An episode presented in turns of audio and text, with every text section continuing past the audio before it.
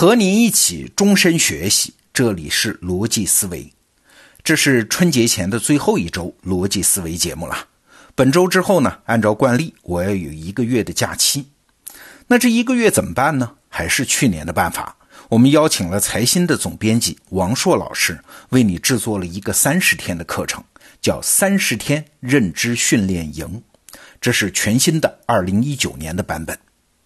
和去年一样啊，王硕老师是选择了三十本书，尤其是对提升认知有重大帮助的三十本书，用他的视角来帮咱们得到用户做深度的解读。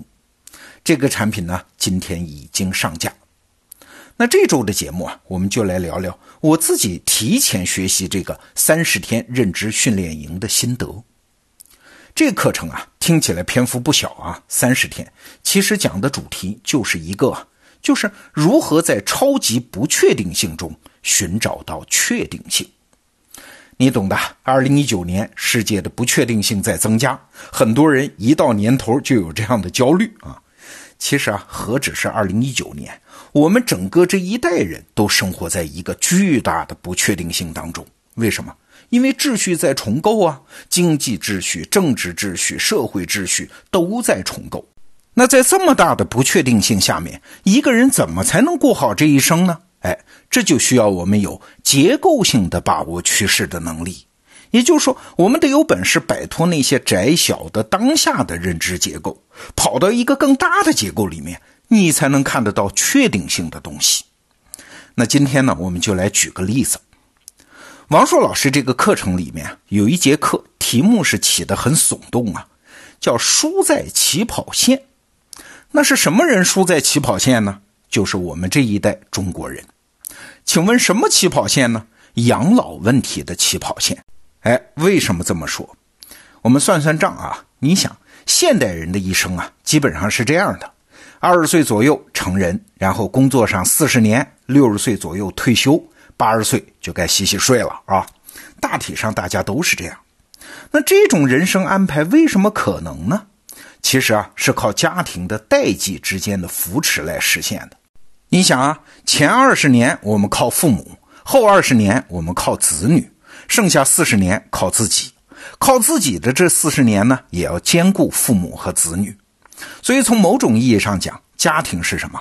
家庭是一个经济组织啊，它解决了人的一生收入和支出的期限错配问题。那今天的成熟现代社会又多了一重安排，就是社保啊，政府安排下的养老保障。社保的钱，它不是政府变戏法变出来的，也不是天上掉下来的，还是我们每个人自己的工作所得。但是国家办的社保呢，它起了两个作用：第一是强制储蓄，就是年轻的时候你必须攒钱防老；那第二个作用呢，在咱们中国意义就更大一点啊，那就是让富人补贴穷人。那为什么说我们这代人在养老问题上输在了起跑线上呢？哎，因为我们这代人遇到了两个超级变量。第一个超级变量啊是人口问题。你想嘛，无论是哪个经济体，你总是想经济增长比不增长好吧？但是经济一增长，生活水平就提高啊，而生活水平一提高，生孩子的意愿就下降。啊，人口增长速度下滑，极端的时候就负增长啊。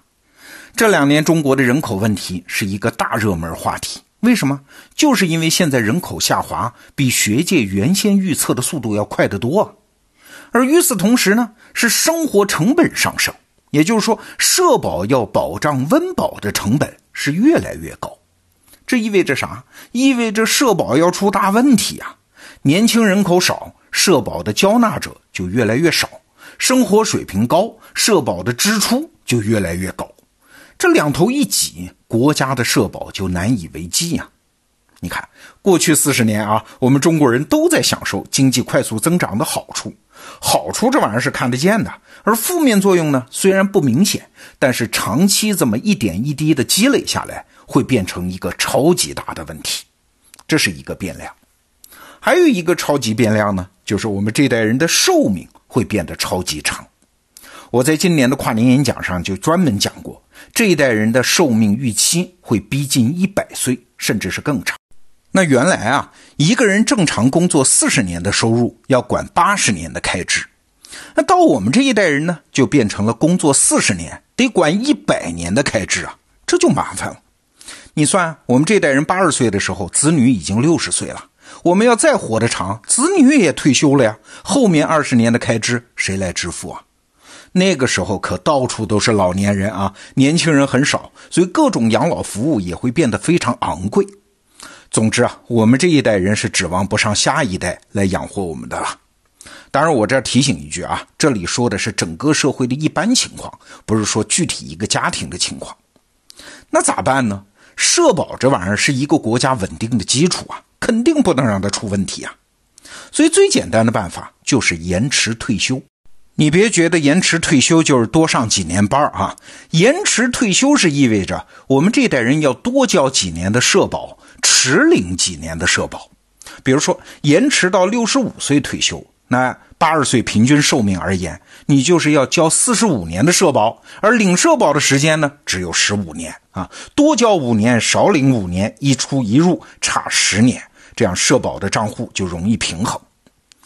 但是啊，你也听出来了，就咱们中国现在的情况而言，可能延迟五年是远远不够的呀。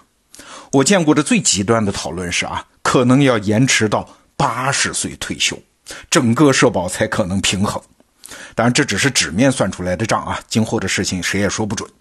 最近我还看到一个网传的消息，说世界卫生组织啊，把人的一生拆分为五个年龄段，就是未成年人是指零到十七岁，青年人呢是十八岁到六十五岁啊，中年人是六十六岁到七十九岁，老年人是八十岁。到九十九岁，长寿老人是一百岁以上，但这个资料是在网上传的啊，我没有查证到确切的消息来源，我估计是误传。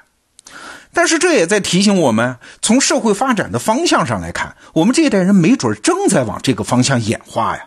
八十岁以下，您是中年人，只要有劳动能力，只要还能创造财富，就必须为社会创造财富。现在你明白了为什么王硕老师说我们这一代人输在了起跑线上？哎，你和我这一代中国人啊，正好处于一个历史的转折点上。我们这一代人呢，是既抚养老人又养育子女，但等我们自己年老之后呢，是指不上子女抚养的第一代中国人。哎，这是一笔大账，是不以人的意志为转移的。不管世界有多少不确定性，我们这代人在养老问题上的这个命运，它是注定的，是有充分的确定性的。好了，有了这样的结构性分析，我们这一代人能不能过得好，有三件很基本的事儿就一定要做。第一件呢，就是必须储蓄啊，在有劳动能力的时候多挣钱，而且要把其中更多的部分存下来，为我们的老年去做准备。第二件事呢，是储蓄必须用来投资。为啥？因为如果仅仅是存钱，那你的钱是扛不过那么长时间的通胀的，所以必须去投资。养老嘛，等于是延期消费啊，你把现在的收入留到将来消费。那假如你输给通胀的话，未来的消费水平就得下降哦。谁也不愿意老了之后消费水平下降嘛。那对于上一代或者下一代人来说，长期投资，它打平通胀就行了。但是对于我们这代人来说，不行啊！为啥？我们输在起跑线上了嘛？我们是夹缝中的一代人嘛？光打平通胀还不够，还得补足多出来的二十年的开支，因为我们可能要活到一百岁哦。那按照王硕老师的算法，你的长期投资的收益率就得达到通胀的一点五倍。哎，这在投资上是个大难题呀！打平通胀，那在投资上不难啊，你合理的做那种多元化的指数化投资组合，多半就能做到。但是战胜通胀率百分之五十，在投资界就没有通用又靠谱又容易的做法喽。请注意啊，因为是为养老做的投资，所以任何高风险高收益的投资还要被排除在外，这就更难。那第三呢？如果我们这代人已经输在了起跑线上，那更现实的办法就是边跑边把差距弥补起来。